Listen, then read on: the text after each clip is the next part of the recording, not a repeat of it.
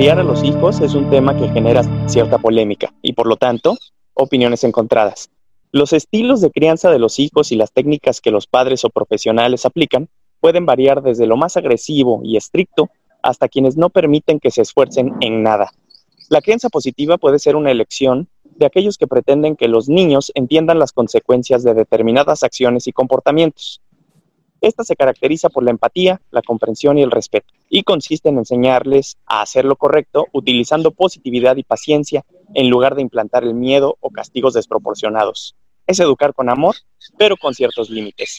Hola, buenos días, tardes, noches o cualquier momento del día en que nos estés escuchando. Esto es ¿Por qué no? El podcast que busca preguntas a los hechos que te suceden o no te suceden de manera cotidiana y que aporta una serie de consejos finales para superar el no. Yo soy Diego Sánchez. Y yo soy Héctor Trejo y nosotros somos facilitadores de programas en entrenamientos corporativos, consultores en desarrollo organizacional y humano, con más de 18 años de experiencia. Hoy vamos a hablar de por qué no convives con tus hijos. Y hoy nos acompaña Marcela Rosas, psicóloga con especialidad en temas de crianza positiva. Muchas gracias, Marce, por estar acompañándonos el día de hoy. Gracias a ustedes por la invitación. Hola, Marce, y esto está bien interesante porque, de hecho, ya estábamos discutiendo antes de empezar a grabar este asunto porque Sabes que Héctor Trejo tiene unas cuestiones ahí bien interesantes que piensa, que yo pienso bastante diferente, pero bueno, ahorita, ahorita a ver, a ver qué sale, ¿no? Este, yo, yo agradezco que después de oír nuestros, algunos de nuestros capítulos, de todos modos, dijiste Inge suyo, voy a hablar con este par de locos, entonces vaya que lo apreciamos. Sé que eres una eminencia en este tema de la crianza positiva, sobre todo por la corriente que yo admiro muchísimo y quiero aplicarla incluso con mis hijos, el conductismo. Esto se va a poner bueno. Muchas gracias. Se va a poner más bueno porque, Marce, creo que por fin alguien te va a dejar, Trejo, en claro de qué es esto y no, no que quieras entrenar a tus hijos, güey. Pero bueno, está bien. Oye, Marce, y hoy, hoy queremos hablar de por qué la gente no convive con sus hijos. Hay muchos por qué no. Acá Héctor se puso ahí a descabellado a sacar ideas. Pero el primero creo que se me hace que es como que el más interesante, el más potente, de los más utilizados.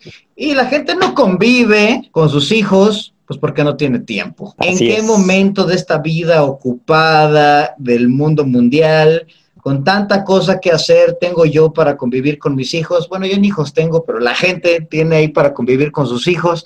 Así de, hoy tengo que trabajar, tengo que mantener vivos a estos seres humanos tengo que educarlos bien. Entonces, ¿en qué momento tengo yo para convivir con ellos? No hay tiempo, Marcelo, siento. Sí, cada vez tenemos menos tiempo, hay más estrés, este, nos piden más horas de trabajo, ¿no? Y, pareciera muy difícil dedicarles todo el tiempo que nuestros hijos quisieran y por eso en ocasiones decimos no tengo tiempo para, para estar con ellos. Pero ahí hay respuesta. ok, pero ¿has escuchado esto de que no hay tiempo o, solamente fue la imaginación de Héctor Trejo que puso este como uno de los por qué no? O sea, sí, sí es algo común, es algo recurrente.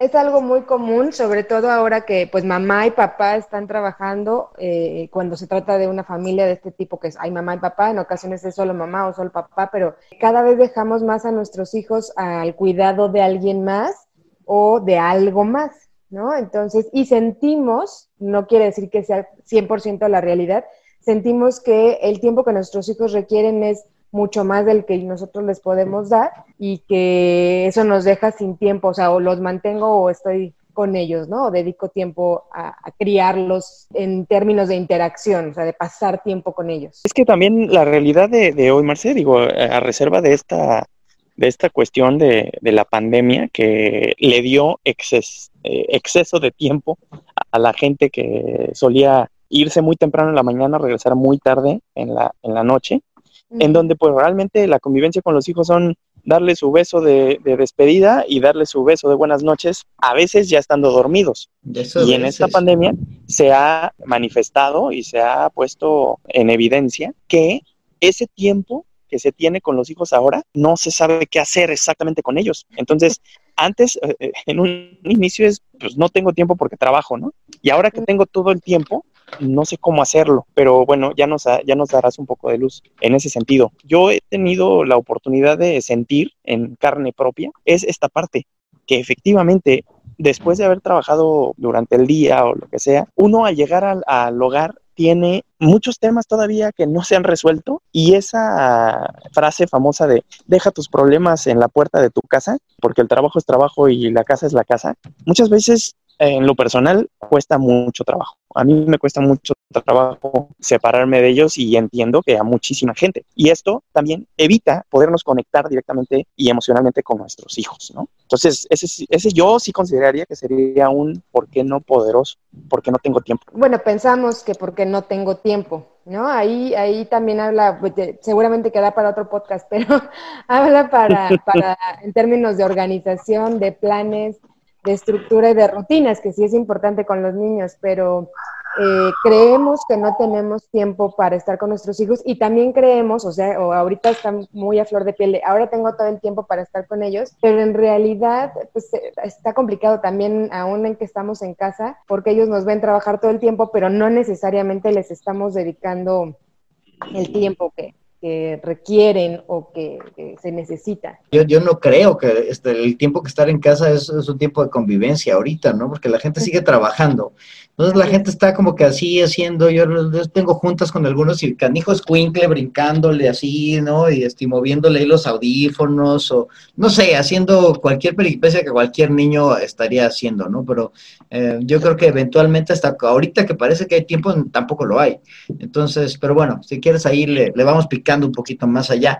Y te voy a dar chance a ti, Héctor Trejo, por favor, que digas el siguiente por qué no, porque yo creo que lo sientes en el corazón. Sí, por, digo, en, en las familias que tienen el esquema de un padre y una madre, pues la madre es la responsable de educar y de convivir con los hijos. Entonces, luego llego y o, llega, llega el hombre a la casa después de pues haber trabajado y demás, igual la mujer, y pues resulta que quieren que uno se conecte con los niños. Y pues no, o sea, ese es trabajo de mujeres, ese es trabajo para la mujer. Burn, aquí te vas a meter en un tema hasta sexista, amigo. La biología nos ha impuesto que las mujeres son quienes quienes tienen que criar a los hijos. Híjole, bueno, pero de hecho ya tenemos planeado hacer un, un, podcast de género y te va a hacer pedazos la invitada desde entonces, si es que no Marce te hace pedazos ahora mismo. Sí, bueno, esa es, esa es una creencia que fíjate que afortunadamente en la experiencia nos ha tocado que cada vez hay más papás que no piensan como Héctor, afortunadamente, eh, y que cada vez se involucran más con los hijos porque además pues no, no es una cuestión de si trabajo o no, es una cuestión de, de interacción, de, de, me interesa estar con la persona con la que vivo o con, o con, mi hijo que quiero educarlo, que quiero criarlo. Entonces, en realidad no es una cuestión de, de género, es una cuestión de organizar, de organizarnos los tiempos y de organizar responsabilidades, pero también de que yo quiero estar con la persona con la que, que, le tengo afecto, ¿no? Que en este caso pues sería mi hijo. Entonces no es una cuestión de género, es, es una cuestión de organización más bien. Creencia y vaya, o sea, creo que ahí tiene, tiene mucho cosas. de fondo, ¿no? Muy bien, y como dice Marce, entonces la, el siguiente podcast va a ser ¿Por qué no tengo tiempo? ¿Por qué no tengo tiempo? Me, me encantó, ¿eh? ¿Y por qué, sí. no, por qué no dejas de ser un machista? Yo creo que ese va a ser otro también. Sería bueno pero, pero bueno, ese, ese ya lo tenemos algo en mente. Está bien, digamos que me voy a hacer el tiempo, yo ya soy, soy un caballero y yo digo, no, no, no, da igual, yo también puedo convivir con mis chamacos, pero no convivo con los niños porque pues no es una prioridad, o sea, hay tantas cosas que hacer. Imagínate que, no sé, me voy a meter así en la mente de muchos de mis, de, de, de las personas que conozco que son así, no sé, padres de familia, empresario, godín, o el que quieras, y no sé, de repente, pues el, el empresario está pensando en su empresa, está pensando en los flujos de dinero, está pensando en este momento en la pandemia y cómo mantener a su negocio a flote, está pensando que pues también ya está peleado ahí con la señora por lo mismo, entonces también está pensando que, pues, que tiene no sé cuántas deudas, que tiene que meter su dinero a un fondo de inversión, que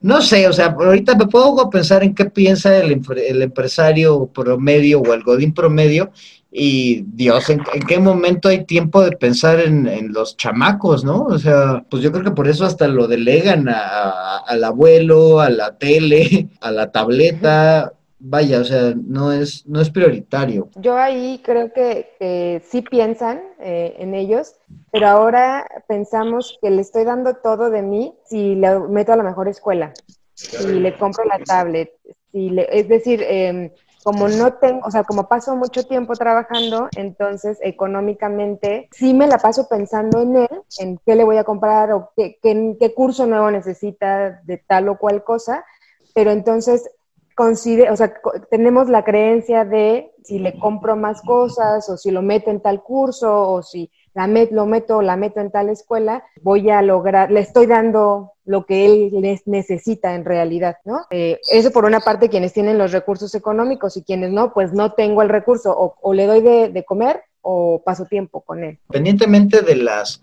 necesidades que tengas, tal vez ya tienes muy cubiertas tus necesidades básicas, entonces se vuelve lo material como para demostrar afecto. Y si tienes la carencia, también se vuelve lo material, que es, no sé, alimento, pues lo esencial para, para mantenerlo vivo, vaya, ¿no? Entonces, esa materialización pues, se vuelve, pues, universal, ¿no? Digo, vienen también muchas creencias, ideas y, situaciones del contexto y del país y etcétera eh, de, de, fondo, ¿no? De estas carencias que tenemos a nivel de, de seguridad económico, laboral, etcétera, que me, me, hacen que me concentre en una cosa con la finalidad de, de, sostener a mi hijo, pero no necesariamente le estoy dando lo que, lo que él requiere.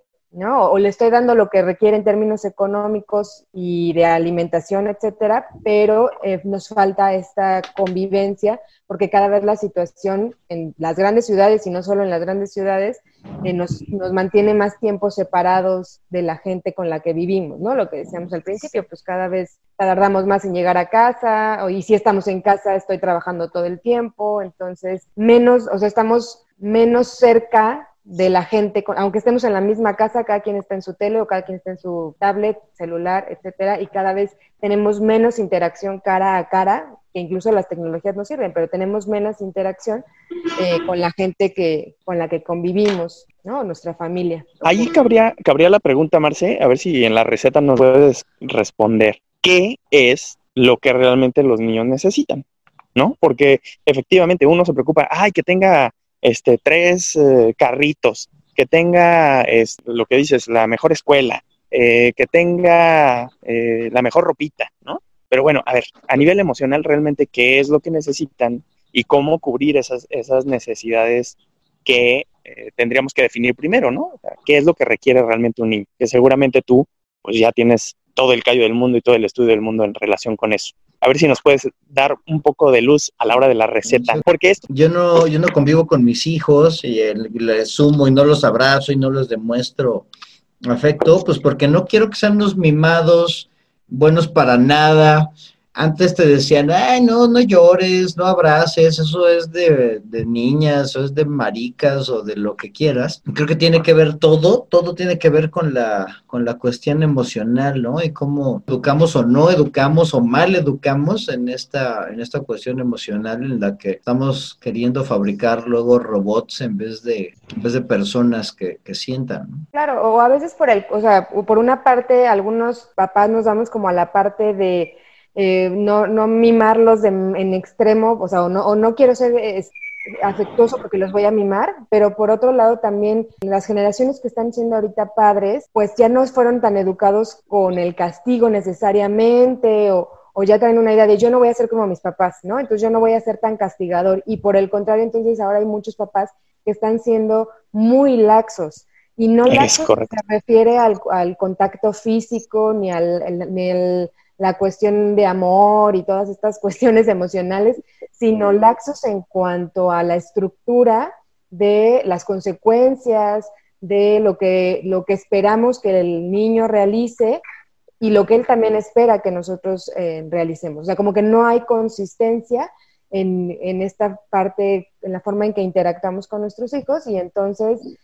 se vuelve eh, pues inesperado lo que va a pasar en casa y entonces como yo ya no le quiero pegar, entonces todo es, pues no pasa nada, o sea, no importa si ahorita no lo haces, no pasa nada, ¿no? Este, o, un día sí, un día que vengo contento, hoy sí eh, vamos a hacer las cosas de esta forma, y hoy que vengo muy estresado, hoy que vengo muy cansado, hoy no lo voy a hacer, ¿no? Y, esas son, esas inconsistencias son las que van generando estos conflictos en casa y estos problemas que se llegan a presentar este, con los niños. Sí, por eso vemos muchos niños que responden de una manera violenta, agresiva, grosera, porque pues no le aplicaron los papás el correctivo adecuado, el castigo adecuado, ¿no? que a lo mejor tú me, me vas a regañar o a corregir por el, por el vocabulario, pero, o, niños que empiezan a gritar y a hacer berrinches ahí en medio del, supermercado y la mamá eh, toda apenada tratando de comprarle el juguete, el dulce o lo que sea, con tal de que se calle y que no haga la escena. Pero bueno, ese no es culpa del niño, es culpa de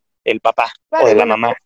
Ahí también... De la mamá más bien, porque el papá no tiene ninguna responsabilidad con los niños. Claro, a veces, y, y esa es otro, otra situación, ¿no? A veces como papás no sabemos que mucho de lo que está haciendo mi hijo no es que haya nacido así, sino es cuestión de de las situaciones que se van generando en la interacción. Entonces, que no es que tengamos la culpa como papás, sino que es eh, una situación del contexto, de las cosas que yo voy haciendo como respuesta a las conductas de mi hijo y que él va haciendo como respuesta a mis, a mis conductas, ¿no? Entonces, pues por ahí más que culpables, pues hay que ir viendo, analizando no nada más la conducta del niño, sino nuestra propia conducta.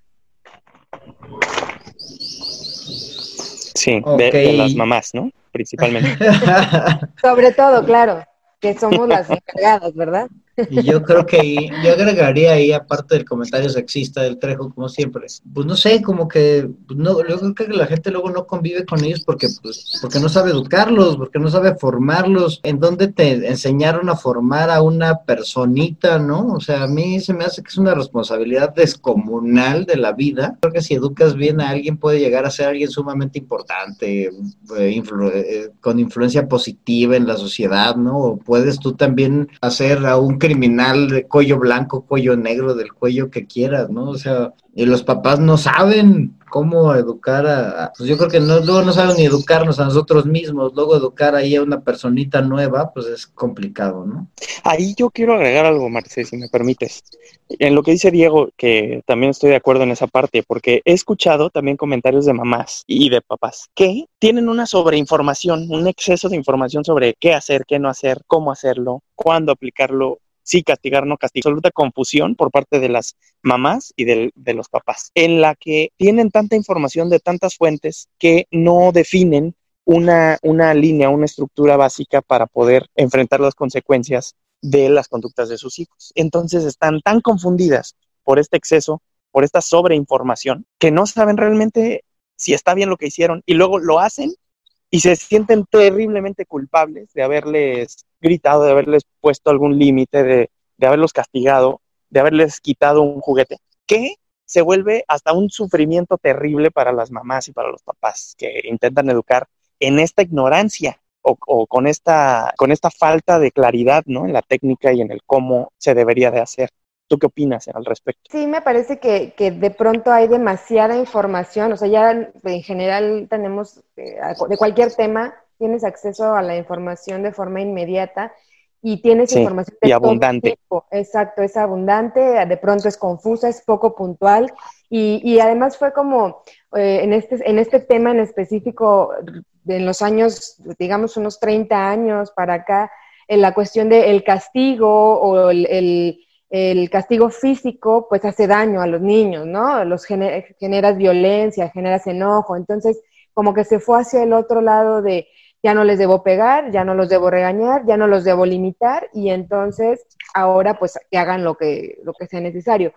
Que en parte son estas creencias, pero también voy a regresar al punto de, en parte es que em, no soy consistente, o sea, a veces sí lo creo necesario, ¿no? Y cuando estoy hasta súper cansada y hasta el tope y ya me tiene harta, entonces ese día sí le di dos nalgadas porque estaba muy cansada, pero en vez de verlo como estaba muy cansada, lo, lo, lo decimos, es que hoy sí ya se lo merecía, ¿no? Y entonces empezamos a, justificar nuestras conductas en función siempre de lo que, la, de lo que el niño hizo y no necesariamente analizamos el contexto de por qué el niño se portó como lo hizo y qué consecuencias había tenido anteriormente. Entonces, sí, o sea, esa es una creencia con la que llegan muchísimos mamás y papás y abuelos, porque también es importante aquí resaltar eso. Ya los papás sí educan a los niños, pero a veces es mucho menos el tiempo, más bien son los abuelos o los tíos o las guarderías, etcétera. Eh, muchos de ellos dicen, ya hice todo y nada me funcionó, ¿no? Entonces, se tiene que decir, pues ya lo hice todo, o sea, todo, todo lo que me han dicho, lo he hecho y nada de lo que yo hago funciona, ¿no? Él es el que se porta mal y, y, pues nada le funciona a él y, vengo a que me lo, a que me lo arregle, ¿no? Como si fuera, como si fuera un coche. Entonces, es muchas veces la idea de que, de que la conducta de, de los padres no tiene tanto que ver en, lo, en cómo se comportan los niños, ¿no? Sino más bien es él el que está haciendo algo malo o que no deseo que haga. Entonces, ¿te han llegado a ti ese tipo de, personas? Así, arréglemelo. Pues no tal cual, o sea, no me dicen arréglemelo, pero sí casi casi, bueno, es el mensaje. ¿a qué hora va a ser la cita y, y, que, y a qué hora tengo que regresar? No, señora, pero pues usted tiene que venir junto con él y más bien es con usted con quien hay que trabajar. O sea, como que se no se ven que son parte del sistema, ¿no? Y que la emocionalidad del niño puede ser puede ser una parte crucial, pero la emocionalidad de la persona que forma es es más o, igual de importante, ¿no? Así es. Y también tenemos la creencia de que a lo voy, voy, a criar a mi hijo con amor, ¿no? Y entonces todo el mundo dice, ay, pues es que yo lo amo. ¿Y cómo lo amas, no? O sea, ¿cuál es la diferencia entre cómo amas tú que cómo ama al otro? Entonces se, se, generan como conceptos muy abstractos como el amor, que, que pues cada quien lo define como quiere, pero hay cuestiones mucho más puntuales, conductuales, que nos sirven para, no importa cómo lo definas tú o cómo lo defina él, te va a funcionar si lo llevas a cabo, ¿no? Conductas bien específicas, o más bien muy específicas, que nos van a ayudar a demostrarles a nuestros hijos que, que ahí estamos o que le estamos dando atención, que ese es otro punto, que estamos dando atención como no tenemos tiempo, no nos damos ese tiempo, cuando le damos atención, cuando le doy tiempo es porque ya hizo una conducta que no quería que hiciera, en lugar de darle tiempo a las otras conductas que sí quería. A las positivas. Así es. Y el siguiente, ¿por qué no es? Yo no convivo con mis hijos porque no están haciendo algo fuera de lo normal, así como en qué momento tengo que hacerlo, pues qué, está, está haciendo lo que tiene que hacer, canijo escuincle, no lo tengo que andar llevando a, algún lugar en especial o hacer algo específico o es más hasta reconocerle algo, pues porque es lo que tiene que hacer, ¿no? Este, a mí sí me, pasaba así de, pues, ay, mira, recogí mi cuarto, pues es lo que tenías que hacer, güey, ¿no? Entonces, ah, bueno, pues con qué ganas de volver a recoger mi cuarto, ¿no? Y es más, al revés, hasta retaba, pues ahora no recojo ni más. Sobre todo en adolescentes, en niños también pasa, pero en adolescentes se acentúa muchísimo más esto. ¿Por qué le tengo que estar dando un elogio o una ganancia? Que ahí es importante también que no todas las ganancias son ni económicas ni materiales. Este, la principal y la más importante es el reconocimiento social. Pero ¿por qué le tengo que dar ese reconocimiento social si pues tiene que estudiar, es lo único que tiene que hacer, ¿no? Si tiene que recoger su cuarto, pues es su única responsabilidad que tiene. Pues lavó los trastes, pues de menos, ¿no? Porque no trabaja. O sea, como, como que vemos eh, que todo lo que, lo que está haciendo el niño de algún niño o adolescente, pues eso es lo que tiene que hacer, no es que yo lo tenga que estar elogiando, o sea, ¿por qué tendría que darle eso? Y muchas veces también pensamos, o sea, como papás llegan, muchos, muchos llegan así, ¿no? Diciendo, es que si yo lo elogio o si yo le doy algo, luego lo va a hacer nada más para lograr eso. Y yo me pregunto cuántos de nosotros no hacemos las cosas porque ganamos algo, ¿no? Todos los todos hacemos algo porque vamos a ganar algo, de otra forma no lo haríamos. Reconocimiento, y digo, también aquí se va para un tema gigantesco, pero siempre vamos a ganar algo de lo que hacemos y hacemos y hacemos y repetimos, bienestar, salud, lo que sea. Entonces, pues sí, lo que le estamos enseñando justamente a los niños, a los adolescentes, es a que busquen esas ganancias en lo que están haciendo y que no siempre van a ser inmediatas, pero nosotros hay que tratar de en ese momento dárselo lo más inmediato para que se genere un hábito. Digo, ya me estoy metiendo en, en las estrategias, pero, pero sí es importante que quitar esta idea de no se lo, no le doy ganancias por, porque lo tiene que hacer, porque así es. Y entonces, ¿cómo vamos a promover que lo siga haciendo en un futuro? Porque finalmente le doy, o sea, muchas veces como papás le estamos dando más atención nuevamente a lo negativo. Entonces, más bien lo que van a seguir repitiendo es lo que está generando mi atención. Bueno, y ya, ya vi a Héctor Trejo salivando un poquito porque estabas metiendo ahí un tema que le, que, le llama la atención. Pero entonces aquí voy a cortarlos porque no. Voy a hacer la recapitulación rápida de, de los, de, los siete que generamos aquí y nos pasamos inmediatamente a la receta para dar algo así concretito. No convives con tus hijos porque no tienes tiempo, porque no es un trabajo de hombres, para eso está la mamá, nota, esto lo dijo Héctor Trejo, porque no es una prioridad, porque no estoy acostumbrado a mostrar mis, en, mis emociones, yo no abrazo, porque no quiero que sean unos mimados buenos para nada, porque no sé educarlos, no sé qué es lo adecuado y porque no están haciendo algo fuera de lo normal, por eso no lo reconozco. Y bueno, mejor, mejor ayúdanos por favor a, a la receta. Si no tienen, ¿qué les dices a esos papás que dicen que no tienen tiempo para convivir con sus hijos? A veces creemos que, el tiempo que requieren nuestros hijos es todo el día o son muchas horas. En realidad, nosotros recomendamos jugar 10 minutos con sus hijos. O sea, 10 minutos al día. ¿Cuánto pueden ser 10 minutos? ¿Cuánto pasamos en un celular? ¿no? 10 minutos. ¿En serio? jugar 10 minutos con nuestros hijos. Así es.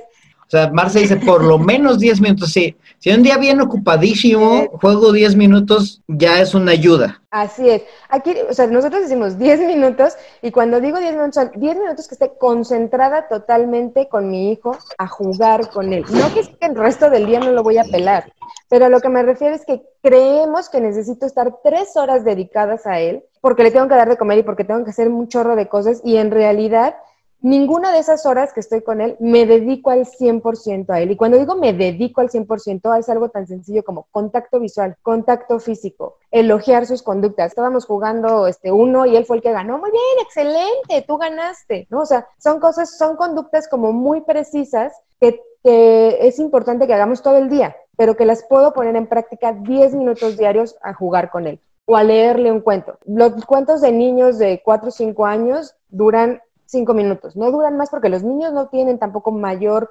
tiempo de atención. Entonces, eh, duran 10, 15 minutos extremadamente. Y con que yo le cuente un cuento a mi hijo y mantenga estas conductas de interacción, voy a ir logrando que él también vaya eh, generando estas conductas de interacción. Y le estoy dando atención, y, y reitero, la atención es contacto visual, contacto físico, voy a, voy a, llevar a cabo estas conductas en todo momento, pero más en estas situaciones. Y entonces así le estoy restando ese, esa atención o esa importancia a esas conductas que no deseo que se repitan, porque muchas veces damos una instrucción dos, tres, cinco veces y ya voy y ya lo miro cuando ya es la décima eh, instrucción.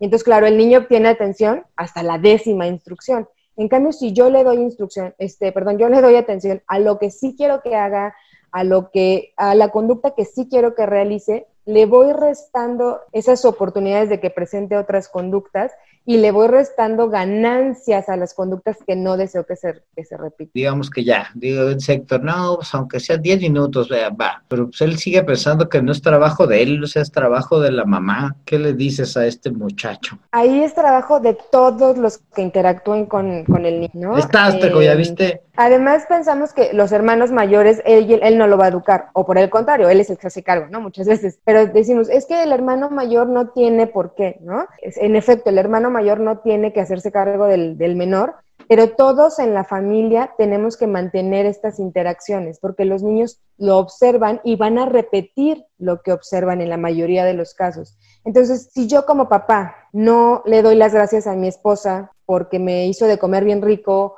o porque me trajo mi café, por, por, poner algo muy común y si existe también, porque no siempre las mujeres somos las que hacemos de comer. O sea, si yo lo hago, mi hijo lo va a empezar a hacer con todos, ¿no? Y esto ya es dato particular. Mi hija tiene cuatro años y es experta elogiando. O sea, cada cosa que yo hago, me dice, muy bien, mamá, muchas gracias por haberme guardado mi ropa, ¿no? Entonces lo aprenden súper rápido, lo aprenden muchísimo más rápido que muchos de nosotros, pero es cosa que, nosotros lo hagamos con ellos y que lo vean en la convivencia diaria, no solamente hacia los niños, porque esa es otra. Pensamos que todo es lo que yo le, lo, lo, educo a través de lo que yo hago directamente con ellos y no necesariamente, es la interacción que yo tengo con los demás miembros de la familia Entonces, eso es tarea de todos. Y si, mi, y si la abuelita es la que lo cuida la mayor parte del día, platico con la abuelita para que en conjunto tengamos las mismas estrategias lo más que se pueda. Pero tampoco pasa nada si ella no las lleva a cabo, pero conmigo, pero yo sí las realizo, porque el niño identifica, bueno, todos lo hacemos, pero los niños más, identifican el contexto, es decir, identifican dónde sí y dónde no. ¿Ves? Puro conductismo puro.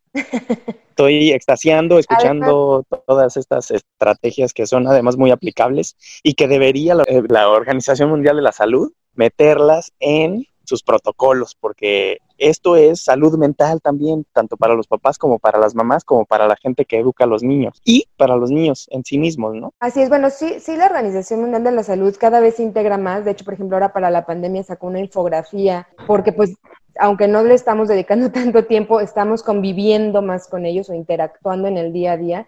Entonces es muy importante, algo de lo que se está dando mucho en este momento son conductas de violencia en casa entre todos los miembros de la familia. Entonces es muy importante que se empiecen a generar estas estrategias de crianza positiva. Y algo que también es importante que los papás cuando llegan a solicitar el servicio dicen, lo que quiero es que me enseñe cómo corregir a mi hijo, ¿no? Bueno, ya dicen corregir, sino ya nada de lo que le aplico, ningún castigo le funciona, porque entonces eh, ellos se enfocan en el castigo y cuando uno les empieza a hablar de juega 10 minutos con él y dale ganas, ¿cómo? O sea, es como, a ver, quiero que me enseñes a corregirlo, no que me enseñes a cómo, a, cómo elogiarlo, porque pues eso no me funciona, o eso consideran que no les funciona. Entonces, la, la estrategia está en incrementamos las conductas deseadas, van a disminuir las conductas no deseadas. Y entonces yo solamente tendré que corregir conductas no deseadas, mostrándole cómo sí, cómo lo debe de hacer o cómo, es, eh, cómo lo puede hacer de forma diferente o cómo puede restaurar el daño. Por ejemplo, pintar la pared, pues restaurar el daño es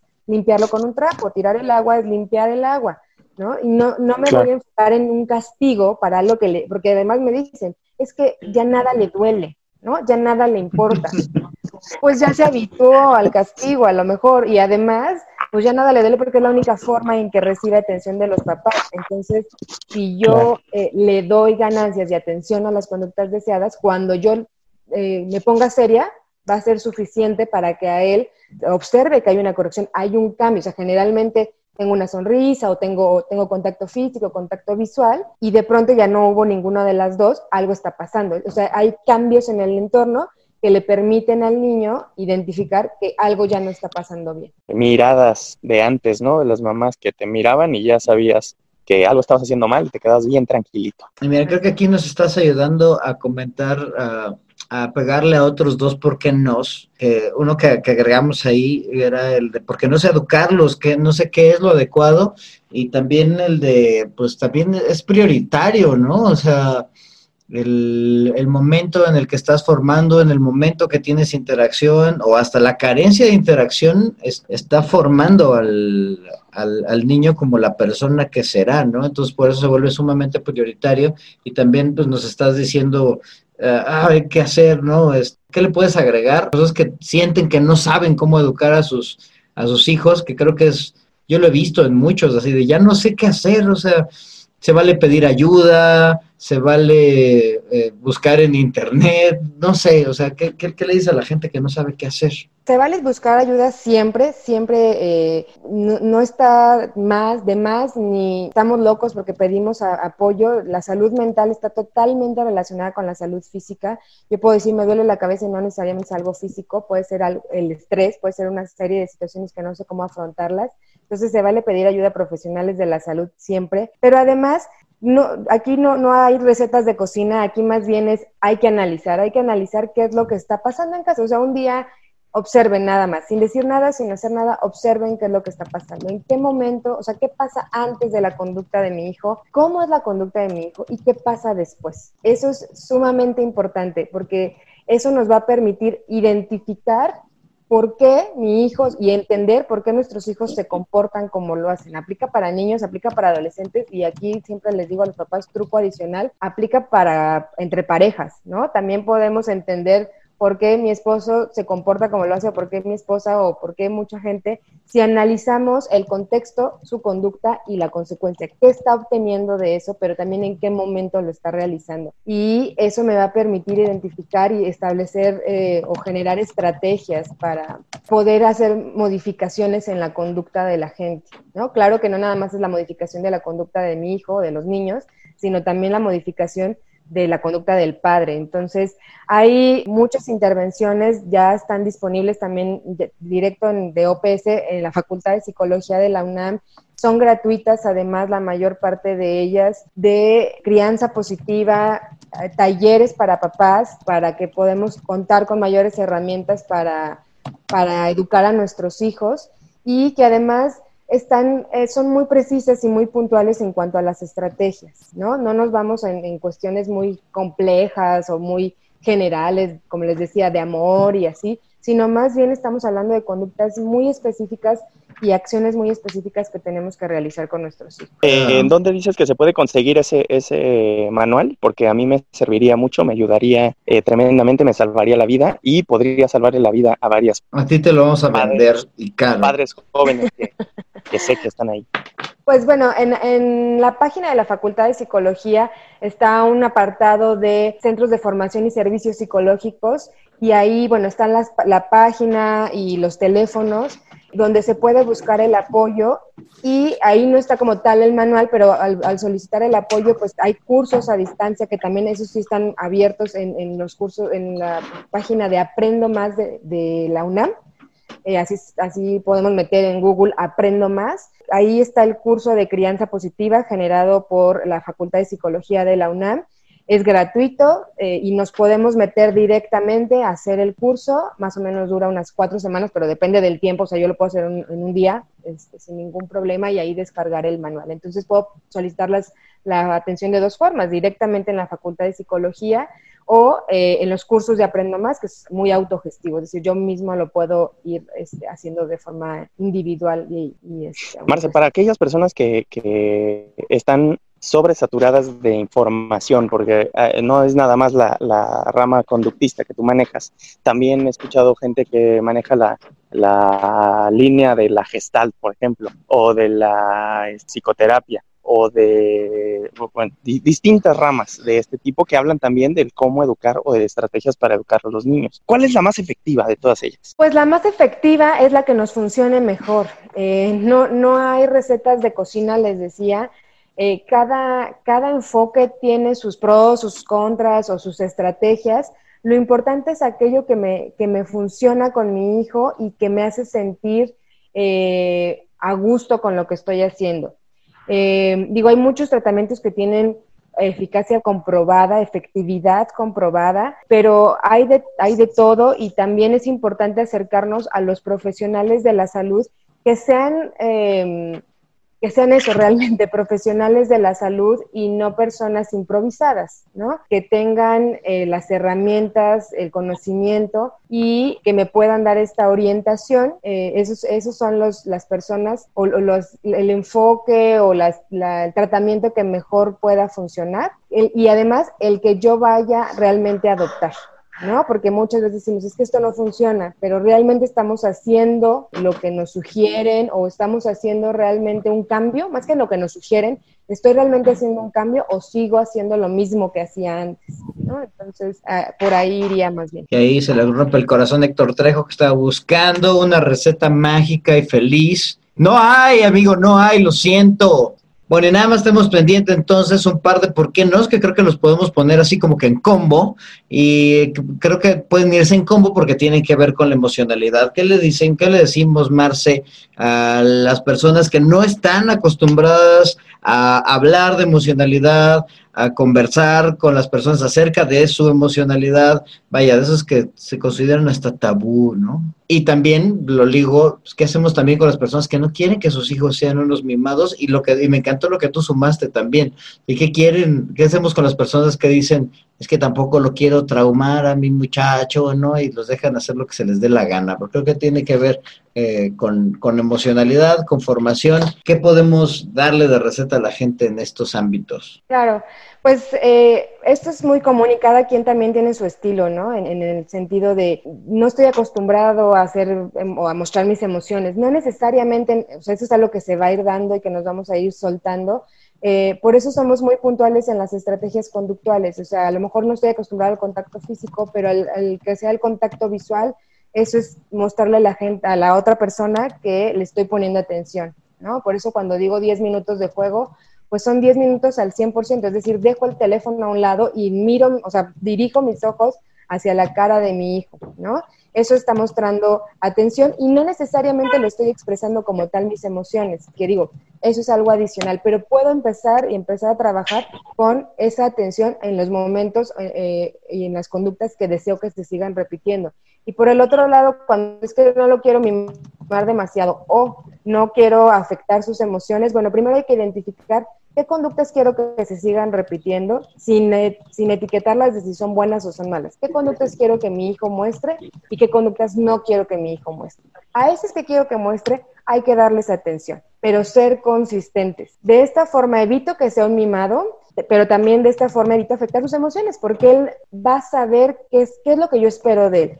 ¿Por qué afecta sus emociones muchas veces? Porque nuestros hijos no saben qué es lo que esperamos de ellos. Eh, un día le digo que sí y al siguiente le digo que no, y luego cuando está la abuela le digo que más o menos, y luego, y así. Y entonces no saben qué esperar y cuando eso pasa, nos genera estrés y no nada más a los adultos, a los niños les genera también un estrés porque a veces lo regaño y a veces no. Entonces, ser consistentes. Esto sí me gusta que hagas o sí es, eh, quiero que lo sigas haciendo, a eso le doy ganancias y a lo que no quiero que sigas haciendo le doy pérdidas y entonces a esto no te doy atención y a esto te corrijo la conducta y te muestro cómo la puedes hacer. Y de esta forma también evito afectar tus emociones, porque no te estoy etiquetando ni te estoy diciendo que eres un mal portado.